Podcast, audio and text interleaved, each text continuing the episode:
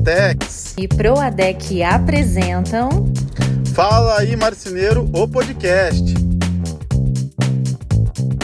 Fala aí marceneiros e marceneiras do meu Brasil. Fala aí marceneiros e marceneiras. Fala aí, Anne. Fala aí, Valci. Bom, sejam muito bem-vindos vocês que estão entrando nesse episódio aqui no Spotify. É sempre uma alegria ter a sua presença por aqui. E aí, Valci, a gente pulou uma semana, nossos episódios estão meio que quinzenais, meio que semanais, mas não passa disso, né? É, não pode, né? A gente tem uma constância boa, tem que manter. O pessoal pede muito, né, Anne? Aí já temos mais de 30 episódios no ar, então se você não nos conhecia e está começando a ouvir agora, dá uma olhadinha dentro ali do nosso canal, não sei se é canal que fala, mas enfim, dentro do Spotify, que tem todos os episódios ali com muito conteúdo bacana para você ouvir enquanto trabalha, enquanto treina na academia, enquanto estuda, enquanto faz projeto. Não sei como é que você escuta nossos episódios, mas fica aí o nosso convite. É isso. É isso aí. Bom, quem já já está nos acompanhando sabe que eu virei mãe faz pouco tempo e nesse momento tem uma bebezinha no colo. Então, se vocês ouvirem barulhinhos, até mesmo barulho às vezes de pum, ou até mesmo um chorinho, por favor, considerem, porque a gente não tem como controlar aqui, né? nessa hora ela está aqui no meu colo, o nome dela é Lisa, uma menininha, e ó, começou a dar um chorinho. Então a gente tem que às vezes mudar de posição no colo, tem que dar mamar, tem que caminhar pela casa e assim por diante, né? Mas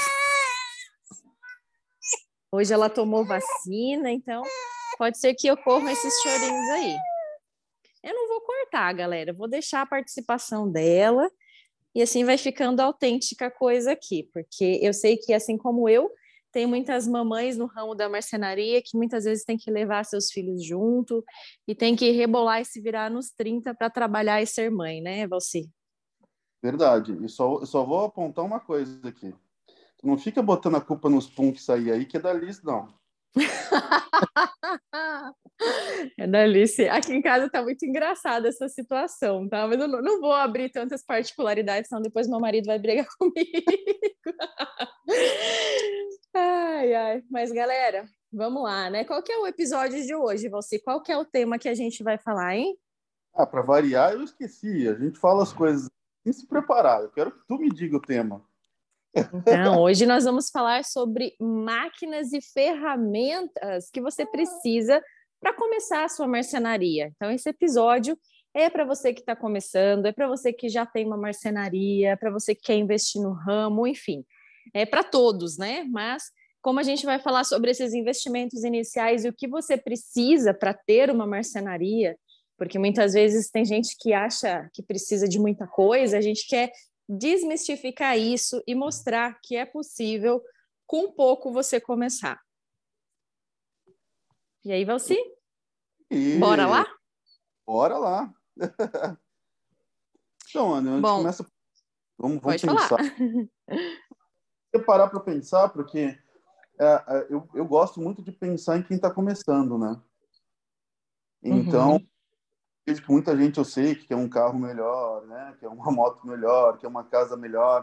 Mas a gente, para começar, e até eu mostrei esses dias numa marcenaria super pequena, eu achei incrível a marcenaria do nosso amigo Eliseu, é a questão de você ter as coisas básicas, né? Como um- você vai precisar de algo para corte, né? um centro de corte, uma, que não precisa a gente ser uma, nenhuma esquadrejadeira, Uhum. né?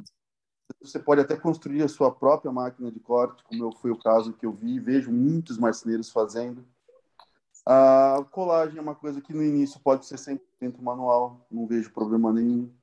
Né? Então, Uhum. aí Tá, deixa, antes, antes de você começar a falar, desculpa te interromper. É, quando você começou, Valci, você começou como? Antes É, de você falar assim, toda a tua experiência, porque assim, a gente conversando aqui vai ter toda a tua vivência, tanto do que você fez na sua empresa, quanto daquilo que você vê dos seus alunos, das marcenarias que você visita e etc. Então, vamos deixar claro que esse episódio vai ser um mix de tudo isso, né? Uma soma de experiências. Eu queria que você contasse primeiro como você começou, quanto de dinheiro você tinha E o que, que você tinha de máquina e ferramenta? Eu tinha mais boleto que dinheiro, né? pelo amor de Deus. O que, que aconteceu? Eu saí com uma rescisão que foi por volta de uns 3 mil reais do meu trabalho, né? Então, Isso em que ano que era? Nossa, bom, faz a, a Otimize faz 10 anos, fazem, faz 10 anos. Foi uhum. há 10 Vamos lembrar que há 10 anos atrás, 3 mil valia um pouquinho mais de dinheiro do que é hoje, né? Mas, eu, mas no... só para uma noção, era o valor de uma licença do, do software que utilizava para projetar. Caramba! Era mais Entendi. ou menos. Ou seja, sobrou... não era, não era nada. Nada. Eu lembro que sobrou uns, uns reais, assim. Sobrou quanto? Olha, uns 400 reais. Certo. Só que no meu caso, o que, que eu fiz? Como eu realmente eu não queria, eu não tinha dinheiro para investir, antes de sair do emprego, eu comecei a procurar marcenarias que estavam é, querendo ser alugadas, né? Rendadas. Ah, entendi. Então, e tem muito eu... disso na sua região, assim, marcenarias que querem ser arrendadas? Tem, eu não sei, não sei. Então, mas você acha, em qualquer lugar você acaba achando uma ou outra que o cara tá cansado, ou que quer dividir o espaço para dividir custo e cada um monta o seu móvel. O que não tem herdeiro, não tem sucessão, né? Já quer se aposentar. Exatamente. Você acha bastante coisa assim. E foi o meu caso. Era uma marcenaria que, apesar de eu, eu sempre vou ser eternamente grato, mas eu uhum. sempre digo, marcenaria muito precária, tinha, chovia mais dentro que fora, esgoto uhum. estava dentro da fábrica, de esgoto. Uhum e aberta. Então, assim, era. Mas foi meu início. Eu não tinha condições de comprar máquina nenhuma. Eu lembro uhum. que esse dinheirinho que sobrou ali, esses 300, 400 reais, foi para assim, bom, faltava umas chaves de fenda, faltava umas ponteiras, faltava umas, umas coisinhas super pequenas assim, estavam mal, mal gastas, né? Bem, bem gastas, na verdade. E foi uhum. que eu entrei. Como eu não tinha uhum. dinheiro para aluguel, conseguia consegui um aluguel com um cara onde eu o funcionamento do faturamento da empresa, ao invés de um valor fixo. Pagava o quê? Deu uma falhadinha? Pagava o quê? Não entendi. Percentual. Ah, tá, meu... um percentual. Uhum, do seu faturamento. Uhum. E, e, ele continuava trabalhando paralelo ali junto com você ou não? Ou toda a estrutura ficou sua naquele, a partir daquele momento? O início ele prometeu que ia ficar só para mim. Uhum. E no final foi se metendo, foi aparecendo. Só, acho que provavelmente apareceu um móvelzinho outro. Ele prometeu que ia me indicar, acabou que ele começava a querer fazer lá dentro. Foi uhum. onde a gente máximo ali uns seis meses. Tá? Entendi. Seis meses eu consegui comprar meu maquinário. Oh, que coisa boa. Galpão. Tá. E, e daí na época o que que você comprou? Você daí foi para um barracão de quantos metros na época? Ah, o... Esse que a gente estava devia ter uns 150. Até que era grandinho, né? Não era tão pequeno, não. Grandinho. Aí depois, uhum. que é o que eu estou até hoje, né? Uhum. Eu 50, 300. Tá. tá. Entendi, entendi. Tá. E, e aí, as, quais foram as, as primeiras máquinas que você adquiriu? Logo que você foi sozinho para o seu barracão, sem estar arrendando, sem estar alugando aquele outro espaço pronto, né?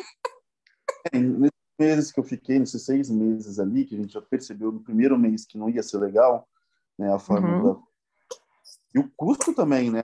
Porque o percentual ele é bom só, pra, só no momento que você não tem noção de quanto você é capaz de vender. Uhum. Percebe, quase você começa a perder dinheiro, né? É, se fosse num limite, né, digamos assim, um percentual até tantos reais, que daí seria uma coisa justa, né? Isso. Agora, quando realmente você começa a faturar mais, a coisa começa a engrenar, acaba não valendo a pena, porque daí o custo é, desse aluguel da estrutura acaba ficando muito alto, mas é coisa que a gente só aprende com a prática. A partir do Exato. momento que você vê né, que a coisa está fluindo e que você muitas vezes não coloca no contrato inicial, né? Eu acho até que é por isso, eu sei que não é o, o, o tema, mas eu acho que até por isso que muito cedo eu aprendi a gerar valor e vender caro o móvel. Porque o uhum. custo era. Marceneiros também eram comissionados, o ajudante era comissionado, o dono era comissionado. Então, o custo era muito grande, né? Se eu não vendesse caro, não sobrava dinheiro. Uhum, entendi. É, isso a gente pode até conversar num outro episódio. Acho que um episódio acaba puxando o outro, às vezes tem coisa que a gente já falou em outros episódios que a gente repete algumas coisas, mas sempre também é, inovando e trazendo é, outras formas de pensamento, né, dentro de um mesmo tema, mas de outras com outras abordagens, né? Então tá, daí você foi para o seu espaço, que é onde você está hoje, né? Quais foram as primeiras máquinas mesmo que, que você comprou? Ah, eu comprei uma esquadrilhadeirinha bem uhum. simples. De varão, assim? Varão. Uh, bem, bem acabada. Eu lembro que. Usada, eu... então. Bem usada, bem usada. Uhum. Para nada novo. E comprei uma coladeirinha de borda também, dessas super simples, né? De bancada. Uhum. Então foram as duas máquinas que nós compramos na época. E claro, né? Você tem que comprar todas as ferramentas que vêm do zero. Uhum. O lance que eu fiz Diga. Eu, há 10 anos atrás não era tão comum e tão disseminada essa questão de terceirização de corte de borda, né? Não. Você não encontrava tantos fornecedores, tantas revendas ofertando essa possibilidade, certo? Você, é isso mesmo, né? Não estou falando besteira, né? Não existia. Pelo menos aqui não existia. É, eu estou pensando, era 2012 ali. É, em Curitiba já tinha, por exemplo, a Rudegon, corte certo, já, já corte certo não, lá era a medida certa, era o nome lá na Rudegon. É, já existia em 2012, sim. Eu já estou no setor, né, desde 2007, 2000. Não, na verdade, isso na indústria, né, que eu estou realmente dentro do setor moveleiro desde 2005, que eu, que eu comecei, assim, a, que eu entrei é, em loja de móveis e tal. Mas eu estou lembrando 2012, vamos puxar 10 anos atrás, em Curitiba já tinha, mas também eles foram um dos pioneiros nessa questão, onde começaram né, a, a disseminar isso. Então, 10 anos atrás, isso ainda não existia, então não era uma possibilidade para marcenaria. Ah, vou começar terceirizando, por exemplo. Então, tinha que ir lá na raça mesmo. Não tinha jeito, não. Mas Só que, por um lado, Valci, eu estava pensando aqui, né? É, 2012 já, já era um ano que a marcenaria já estava começando quente, Exatamente. porque já estava tendo assim bastante problema com as marcas grandes de lojas de imóveis planejados que tinham se queimado aí, saiu no Fantástico, saiu um monte de jornal aí, vários golpes que alguns franqueados acabaram dando em São Paulo, no Rio de Janeiro, e eles acabaram se queimando. Então, a parte de imóveis acabou ganhando força para a marcenaria ali naquela época que você começou, né? Verdade, bem, foi bem ali mesmo, porque eu lembro que eu, eu estava no planejado, né? Então eu uhum. comecei a, essa migração, principalmente dos arquitetos que estavam indo para a marcenaria, foi onde eu falei, puta, a gente precisa montar uma marcenaria. Uhum. Não, show. Mas assim, eu tenho um, eu tenho um ponto, por exemplo, eu errei. É coisinha boba, sabe? Coisa muito pequena. Mas que eu gosto sempre de alertar, porque pode ser muito óbvia para 99% das pessoas, mas talvez para um não seja, para mim não foi. Por uhum. exemplo, a estratégia que você tem que ter desde a primeira máquina a bateria, né? E aí entra uma coisa importante para que você consiga para que você consiga ter todas as máquinas da mesma marca para poder aproveitar essas baterias, os carregadores. Uhum. Por a gente, eu estou vendo a lista aqui na minha frente na câmera Aí desconcentra um pouquinho, né? Porque, na verdade, galera, a gente estava com a câmera desligada, eu liguei um pouquinho só para ele ver a Lisa aqui. Aí ele deu uma desconcentrada no raciocínio, só para quem está nos ouvindo entender o que, que, aconteceu. Mas continua aí, Valci, desculpa te atrapalhar. Então, eu fui lá, eu não vou falar marca, acho que não é o momento, né? Mas assim, fui lá e comprei amarelinha. Depois, uhum. ah, então a verdinha, vou lá e compro a verdinha. Olha, uhum. vermelho mais em promoção, às vezes eu economizava ali 50 uhum.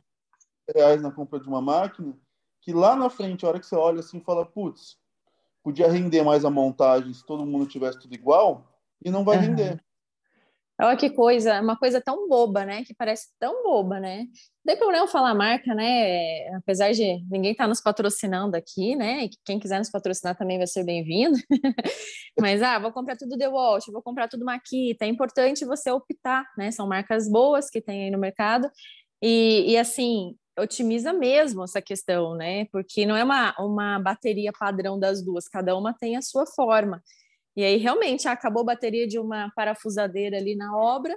Se você trabalha com essa, se os outros montadores também têm, é fácil de você pegar uma carregada ali emprestada, já pôr outra para carregar e fazer a coisa fluir. Não tinha pensado nessa ótica. Olha como é importante pequenos detalhes dentro dos investimentos. Muito bom, Valci. Então, realmente sofria. e aí, o que, que, você acha? O que, que a gente pode falar de outras não, agora, né, que você falou um pouquinho é, da sua experiência, eu acho que a gente pode começar a falar o que, que é necessário ter dentro da marcenaria, dentro da uhum. estrutura, né? Ah, eu quero montar uma marcenaria, quero partir do zero. Primeiro, eu quero focar nessa questão da marcenaria 4.0, que todo mundo fala por aí, que é a questão da terceirização do corte. Então, é possível você ter uma marcenaria, ou seja, vender móveis planejados ou móveis sob medida, sem ter estrutura, sem ter barracão, começando com a terceirização do corte. Então, você pode optar por procurar parceiros, procurar revenda. Só que é importante que você saiba como fazer projeto. É importante que você saiba qual é a estrutura básica para você montar um móvel.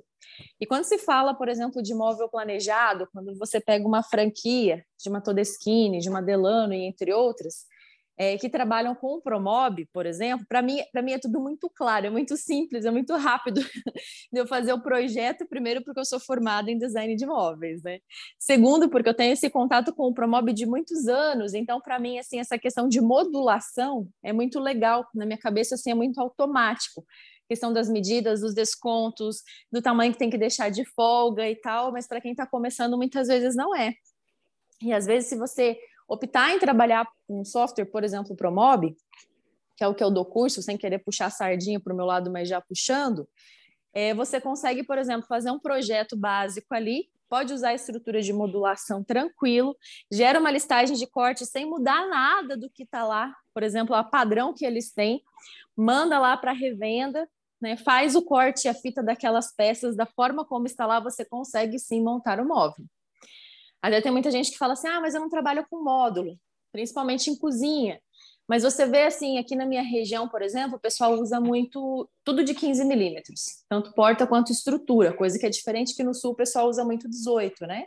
Mas, por exemplo, une um módulo no outro, uma caixa na outra, o pessoal costuma fazer em grosso de 30 milímetros, que seria ali a junção de dois módulos. Então, gente, não precisa ter esse preconceito, você pode começar assim, bem tranquilo. Então, faz o projeto, manda na revenda, corta. Tem que ser um lugar de confiança, porque tem lugar que às vezes não tem um bom acabamento de corte nem de borda. Então, vê um lugar assim que, que trabalhe direitinho nessa questão. E aí, o que, que você precisaria fazer? Se esse lugar não te oferecer peças usinadas, ou seja, furadas, por exemplo, a furação ali da dobradiça ou para um dispositivo de montagem, você vai ter que ter ali dentro da sua casa o básico, né, de parafusadeira, furadeira, às vezes tem até aqueles kits que já vem furadeira e parafusadeira junto. Às vezes ter ali uma serrinha circular que você pode montar a sua bancadinha para fazer pequenos recortes que normalmente vão ali para casa do seu cliente.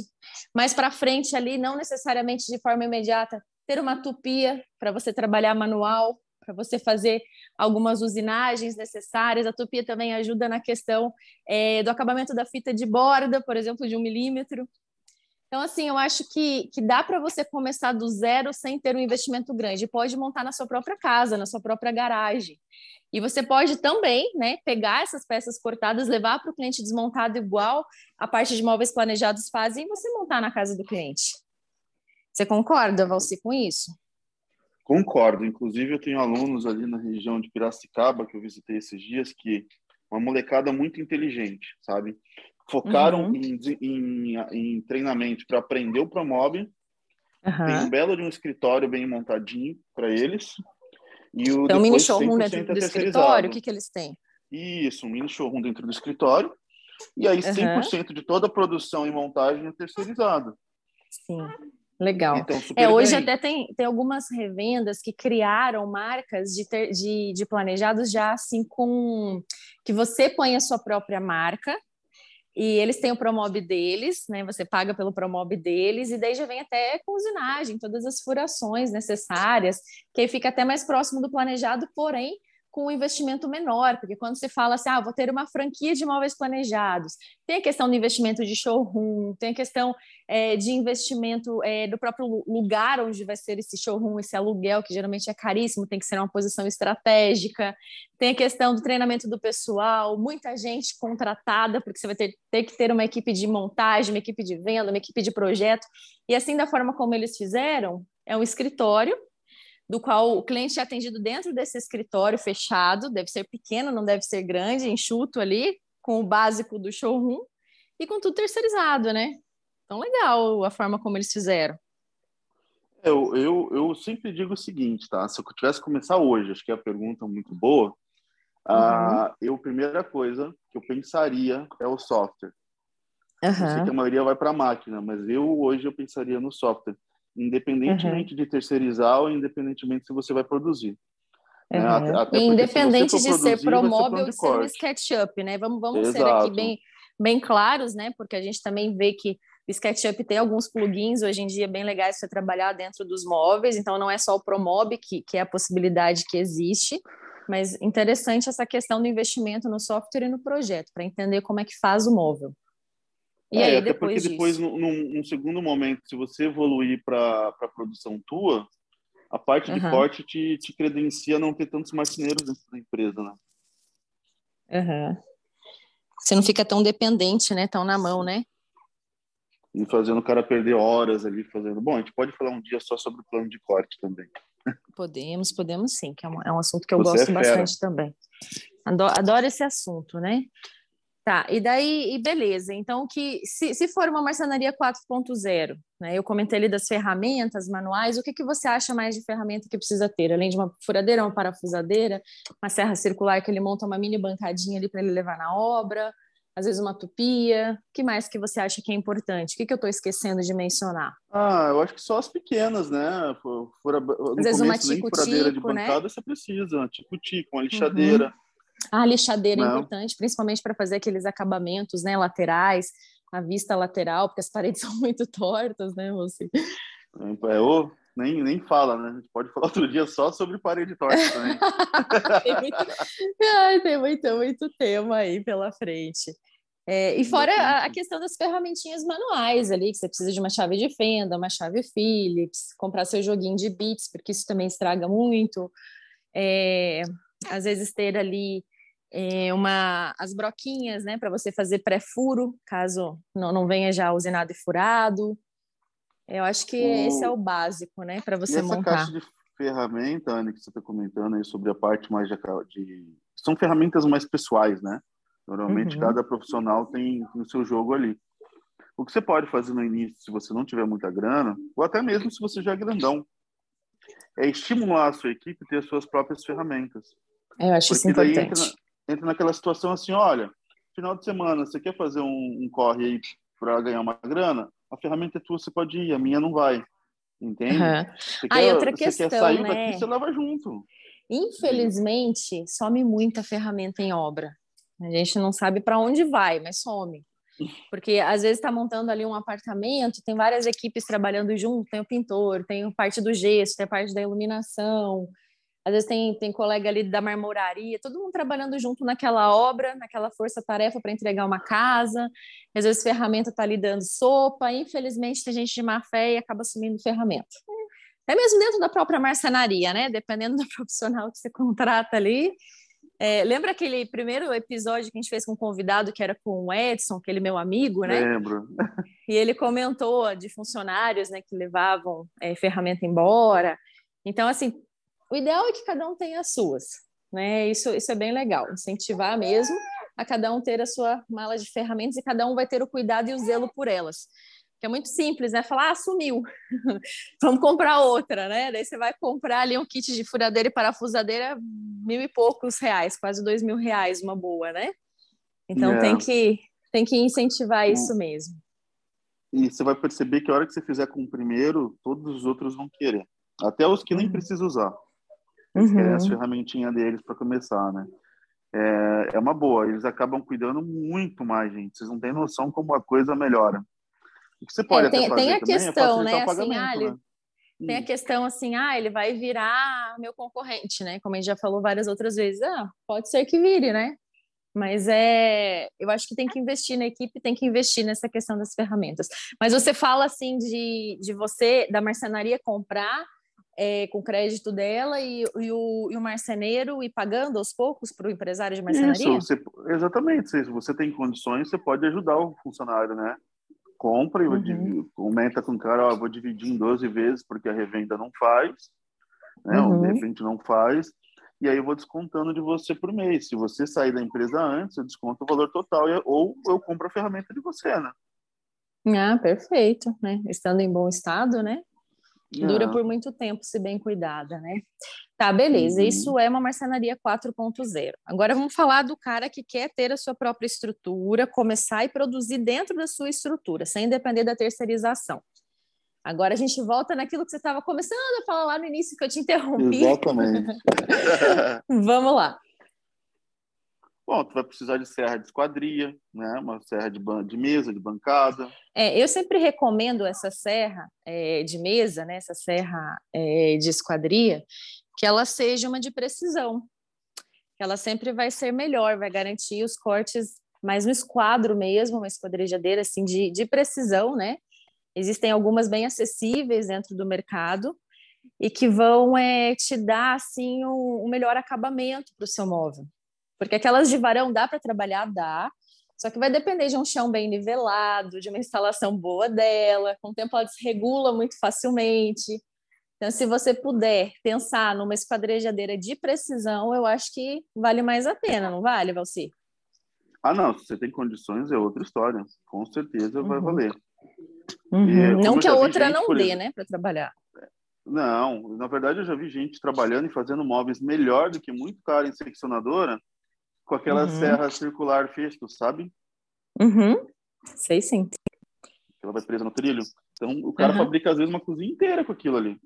Uh, vai sim. muito do capricho, né? Você tem que saber que a máquina também vai ajudar um pouco no desempenho teu, na velocidade que você vai ter no acabamento mas não é a máquina que vai fazer o seu trabalho, né? Porque eu sei que tem muitos marceneiros que têm o sonho, ah, eu quero ter uma seccionadora. Tem que sonhar alto, sim, mas você tem que pensar que você não precisa disso para você começar, que você não precisa disso para ganhar dinheiro e que muitas vezes você vai lá e faz um mega investimento numa, numa máquina lá e você acaba não tendo venda é, de acordo com isso, e você acaba quebrando. Eu já vi vários casos, até mesmo aqui na minha cidade, de pessoas que cresceram muito rapidamente foram ambiciosas, é, é importante ter ambição quando você é empresário, mas que acabaram quebrando porque não souberam administrar essa questão. Foram comprando máquina, máquina, máquina, achando que, nossa, que ia virar aquela potência e acabou não tendo o resultado esperado e quebrou.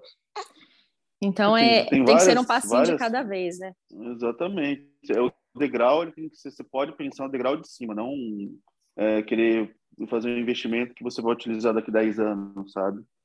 Uhum. Uh, o maquinário, o maquinário também ele, ele te consome dinheiro se você não, não gera lucro com ele. Uma seccionadora hoje de pinça aí, não sendo, não trabalhando oito horas sem parar, você está perdendo um dinheiro absurdo com ela. Porque primeiro ela desvaloriza dentro da sua marcenaria, segundo é como se fosse um estoque parado ali. É um, é um dinheiro, é como você ter, vamos fazer uma comparação, sei lá, eu tenho um, um Porsche, eu tenho um Porsche é, Cayenne ali na minha garagem que eu não uso e eu estou pagando IPVA, estou pagando seguro dele Exato. e está só me dando despesa e ele está desvalorizando e, ao longo do tempo. E a manutenção é mais cara, né? E a manutenção caríssima. Se eu sair na rua e quebrar um farol, tô ferrado. tá, mas vamos lá. Além, além da serra, o que mais que precisaria? Olha, é que eu falei, a colagem, se você puder ter uma, uma coladeira de borda, ótimo. Se você não puder, tranquilo. Né? Uhum. Aí eu, eu, acredito que vem coladeira, refiladora, falando um pouco de forte, né? Uhum. É, eu assim já vi também colagem manual melhor do que colagem de máquina, porque porque às vezes tem gente que tem a coladeira, né, e não tem ali a parte de fazer o refile automático e fazer só destopa, mas não faz refile. E aí você precisa fazer esse acabamento manual. E dependendo do profissional, você vê pessoas que colam do zero na mão, que tem um acabamento melhor do que o cara que tem essa coladora e, Então é coladeira, né? Coladeira, coladora, coladeira. Do que o cara que. Então, assim, não é uma obrigação, mas é claro, se você for se organizar, né, seria um próximo passo ter sim uma coladeira de borda. E, e isso existem assim investimentos ali que vão desde o menor até, sei lá, 200, 300 mil. Depende do quanto que você quer gastar e quanto que você tem para investir. Você acha, Valci, que com, com quanto que a gente consegue montar uma marcenaria assim estruturada? Olha, eu estou com um desafio aí que vai rolar logo, logo, né? Sobre isso aí que você já sabe. Mas, assim, claro que muito menos. Mas uma marcenaria bem, bem prontinha para rodar, eu vou, eu vou gerar polêmica aqui. Eu, eu vejo que 30 mil você já roda. Uhum. Ou seja, um valor de um carro popular. Exatamente. Hoje em dia você não compra nem, nem um carro popular zero por esse valor, né? É, é um é absurdo. Você aí, vê para comprar um Gol tá 60, 70 mil reais zero, né? Tá um absurdo. Então, tá um absurdo. Aí, a gente está vendo aí 10 de 3 mil, né? São 10 meses que você vai ter um custo aí de 3 mil reais. Uhum. É. E, e assim, como a gente comentou, não precisa ter os 30 mil, você pode começar terceirizando com um investimento muito menor e aí comprando aos poucos, compra serra, depois compra coladeira, aí tem que ter as ferramentas que a gente já comentou de montagem, que são primordiais, né? E assim você vai enriquecendo a sua marcenaria. Aos poucos você vai vendo, ah, eu quero uma furadeira de bancada, que é bacana. Eu já, eu já vi pessoas fazendo furadeiras de bancada com furadeira normal. Você já deve ter visto também. Eu sou da estrutura ah, assim, de madeira, ó, né? Eu Gabarito. amo o brasileiro, eu amo a gente, porque a galera é muito criativa na hora de fazer um bom trabalho com pouco dinheiro. Uhum. Eu, eu, é. eu, vi numa. Tem um vídeo meu, provavelmente da semana passada, que eu vi o, o, rapaz, e eu já vi isso em várias marcenarias, que ele fez o exaustor dele todo baseado num aspirador de pó. Uau! Todo Essa. ligado através da própria chave de energia do, do da esquadrejadeira, ligava, ligava o aspirador. Uhum. E funcionava bem, tá? A marcenaria é limpa. Eu cheguei lá de surpresa. Ou seja, se você quiser, você faz, né? Claro que ah, isso é outra coisa que é importante, ter um sistema de exaustão quando você tem a serra. Se não tiver, também não tem problema, você pode trabalhar pode ali varrendo, aspirando no começo, tudo certo. Mas um sistema de exaustão também faz diferença, porque vai deixar tudo mais limpo, vai deixar tudo mais organizado, sem contar que a poeira do MDF faz mal, né, ao respirar, porque ela é muito fininha. Então, é, é importante depois, num, num, num, passo maior ali, ter o sistema de exaustão, que isso custa ali uns 5 mil, mais ou menos, ou se quanto que custa um sistema de exaustão? Ah, um, um base, usado você vai achar bem mais barato, mas assim, dependendo do, do, da potência, 5 mil você compra já. Uhum. Dá para comprar até por menos usado. É, é e, e, isso é outra situação. Sempre tem marcenarias que vão fazendo upgrade das suas máquinas e que disponibilizam para venda os maquinários antigos. Então, existem vários grupos ali no Facebook que o pessoal anuncia. Você pode conversar com a própria revenda quando você for fazer a compra da sua máquina. Ah, não tem nenhuma usada aí? Sempre tem alguma revenda que está vendendo algum usado que pegou como parte do pagamento. E também, a partir do momento que você vai fazendo upgrade nas suas máquinas, você pode entregar a sua máquina como uma parte do pagamento, né? Ela é avaliada ali e você paga como parte e paga o restante. Então é possível, uma... né, Valci? É possível. Até a, a, dica de ouro nisso aí é lembrar que a máquina é que nem um carro. A gente falou aqui várias vezes dando o exemplo do carro. Uhum. Então, quando você for comprar, leve um mecânico da sua confiança para poder olhar, para ver que ponto tá. Porque tem uhum. máquinas que são muito mais simples, né? Um exaustor é um motorzinho ali deu. Né? É uhum. É mais fácil tu perceber algum tipo de, de dano. Agora, uma, uma esquadrejadeira, enfim, qualquer outro tipo de máquina, eu levaria o mecânico da confiança. É, a manutenção nas máquinas é algo muito importante, que também gera um outro assunto de podcast. A gente vê que muitas marcenarias, infelizmente, não cuidam das suas máquinas como deveriam, não fazem lubrificação das máquinas, não afiam a serra constantemente, não fazem limpeza. É, você vai, às vezes, na coladeira, meu Deus, aquela caldeirinha que tem na coladeira, tá aquela sujeira que você fala, gente, não, não cabe mais nem cola líquida ali, porque já tá, tá tudo encrustado, você, nossa, sei nem falar a palavra, né? aquela crosta assim de, de cola ali que, minha nossa. Então, a manutenção é muito importante, a manutenção é preventiva, é como fazer a manutenção do carro, é necessário. É necessário trocar o pneu do carro, é necessário trocar o óleo, é necessário fazer balanceamento, alinhamento, e nas máquinas é a mesma coisa, gente. Não dá para deixar Deus dará, até porque é seu equipamento de trabalho. E a partir do momento que esse equipamento fica parado, é dinheiro que você está perdendo. Né, Valci? Vamos mais um podcast aí, anota aí, já, já, já virou um cinco hoje.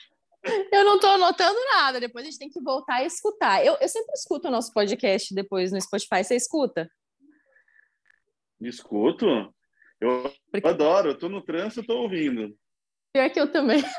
Não sei se a gente é meio narcisista, eu sempre vejo meus vídeos, escuto meus podcasts, falo, nossa, que legal, olha só que massa. Sou maior entusiasta, né, em relação aos nossos projetos, que massa. Ué, Mas e aí, Valci, para... Pode falar. melhores fãs, né? É, se, a, se a gente não for entusiasta daquilo que a gente faz, também a coisa não flui. Mas assim, finalizando é então, né, fazendo um apanhado, precisaria da serra. O ideal seria uma esquadrejadeira de precisão, mas se não tiver, pode ser uma mais simples. A parte da coladeira de borda. Aí a parte do sistema de exaustão. Se puder ter uma furadeira de bancada, show de bola, que vai precisar para a uhum. parte dobradiça principalmente. Isso vai trazer precisão aos furos. Tem a parte das ferramentas de montagem de forma geral que aí entra né, a parafusadeira, a furadeira, a parte de uma tupia manual, a parte de uma tico-tico, depois uma serrinha circular. E o que mais precisaria para a marcenaria em si rodar? Essas ferramentas menores que a gente já comentou também, né? Ah, sim. Ah, é, olha, eu não consigo ver nada muito mais que isso, não. Uma lixadeira manual. Uma lixadeira, é. Talvez a gente esteja esquecendo alguma coisa, o pessoal provavelmente vai comentar depois. Uhum. Mas é porque a gente faz assim, mostrando os pontos mais importantes, né? Pontos de atenção. Uhum. Eu acho que isso é o que vale nessa nosso, nosso bate-papo. Uhum. E eu acho que foi muito bem, muito bem resumido, assim, as experiências, né? É um show. É, e assim, a partir do momento que você começa a montar, que você começa a trabalhar dentro do ramo, Cada um vai se adequando dentro das suas necessidades e dos seus acabamentos e vai se aprimorando. É muito interessante isso, porque às vezes tem ferramentas ali que ninguém usa, mas você usa porque você encontrou uma utilidade para ela para fazer determinado tipo de acabamento que deu muito certo. Então, é isso, é, isso é bem bacana e entra naquilo que você já falou da criatividade dos brasileiros, né? Que é maravilhoso. Mas que show, ou seja... Ô, Anne, eu vou deixar esse desafio para quem ouviu até agora. Ah. Seria muito legal o pessoal mandar é, artimanhas aí, coisas que se você fez aí na tua marcenaria, inventou, que funciona. Olha que legal. Tu acha marcar a gente, né? Show de bola. Colocar nos stories, marcar a gente, que a gente vai divulgar isso. Seja ali um, um enjambre para sua ferramenta de bancada. Uma... Eu amo falar gambiarra, né? O pessoal sempre fala que a palavra gambiarra não existe, que é, como é que é? Ajuste técnico, né? Mas a gambiarra que você fez para funcionar, é, você que é meio professor ou professora pardal, mostra a sua criatividade que a gente quer ver, a gente vai repostar, a gente vai divulgar, a gente vai mencionar você nos nossos stories ali, nas nossas redes sociais. E mais importante também é disseminar esse conteúdo, esse conhecimento com outras pessoas. Eu acho que isso é o que mais vale. Compartilhem, então, galera. Compartilhem. Então é isso aí. Nesse episódio a gente quis enfatizar que você que quer entrar nesse ramo da marcenaria, você não precisa necessariamente ter uma marcenaria, você pode começar terceirizando, desde que você invista, principalmente nessa parte de software e de projeto inicialmente, as coisas vão ficar mais fáceis para você que não entende nada, né? Ah, quero começar do zero, não entendo nada. É claro que a gente sempre incentiva aqui os cursos profissionalizantes. Eu falo sempre do curso do Senai. O pessoal me pergunta, ah, eu quero começar na marcenaria. Você tem algum curso para indicar online? Não indico curso online de marceneiro, galera. Você pode até tentar, mas o mais legal é você pôr a mão na prática. O Senai tem um curso básico de marcenaria que já vai é, te abrir os horizontes para muita coisa. Praticamente em todas as cidades tem um curso de marcenaria dentro do Senai. Então procure o mais perto da sua cidade aí que vale a pena você fazer e entrar nesse ramo é, já começando assim com, com um curso, com, com um entendimento diferenciado. Isso vale a pena. E aí depois, né, colocar a mão na massa, né? Super concordo. E montar a sua olha, estrutura. Quando for falar de Promob, pelo amor de Deus, gente, entra lá no Instagram da Anne, Marcenaria Fora da Caixa, porque não falta curso de promob top lá para fazer. Não, Tô quase comprando baratinho. um também, Anne. Opa, faz, Valci, show de bola. Comprar para sua equipe aí, show de bola. É, eu, graças a Deus, tenho um feedback muito bom, muito grande dos alunos. A gente tem mais de 1.500 alunos que fizeram o nosso curso.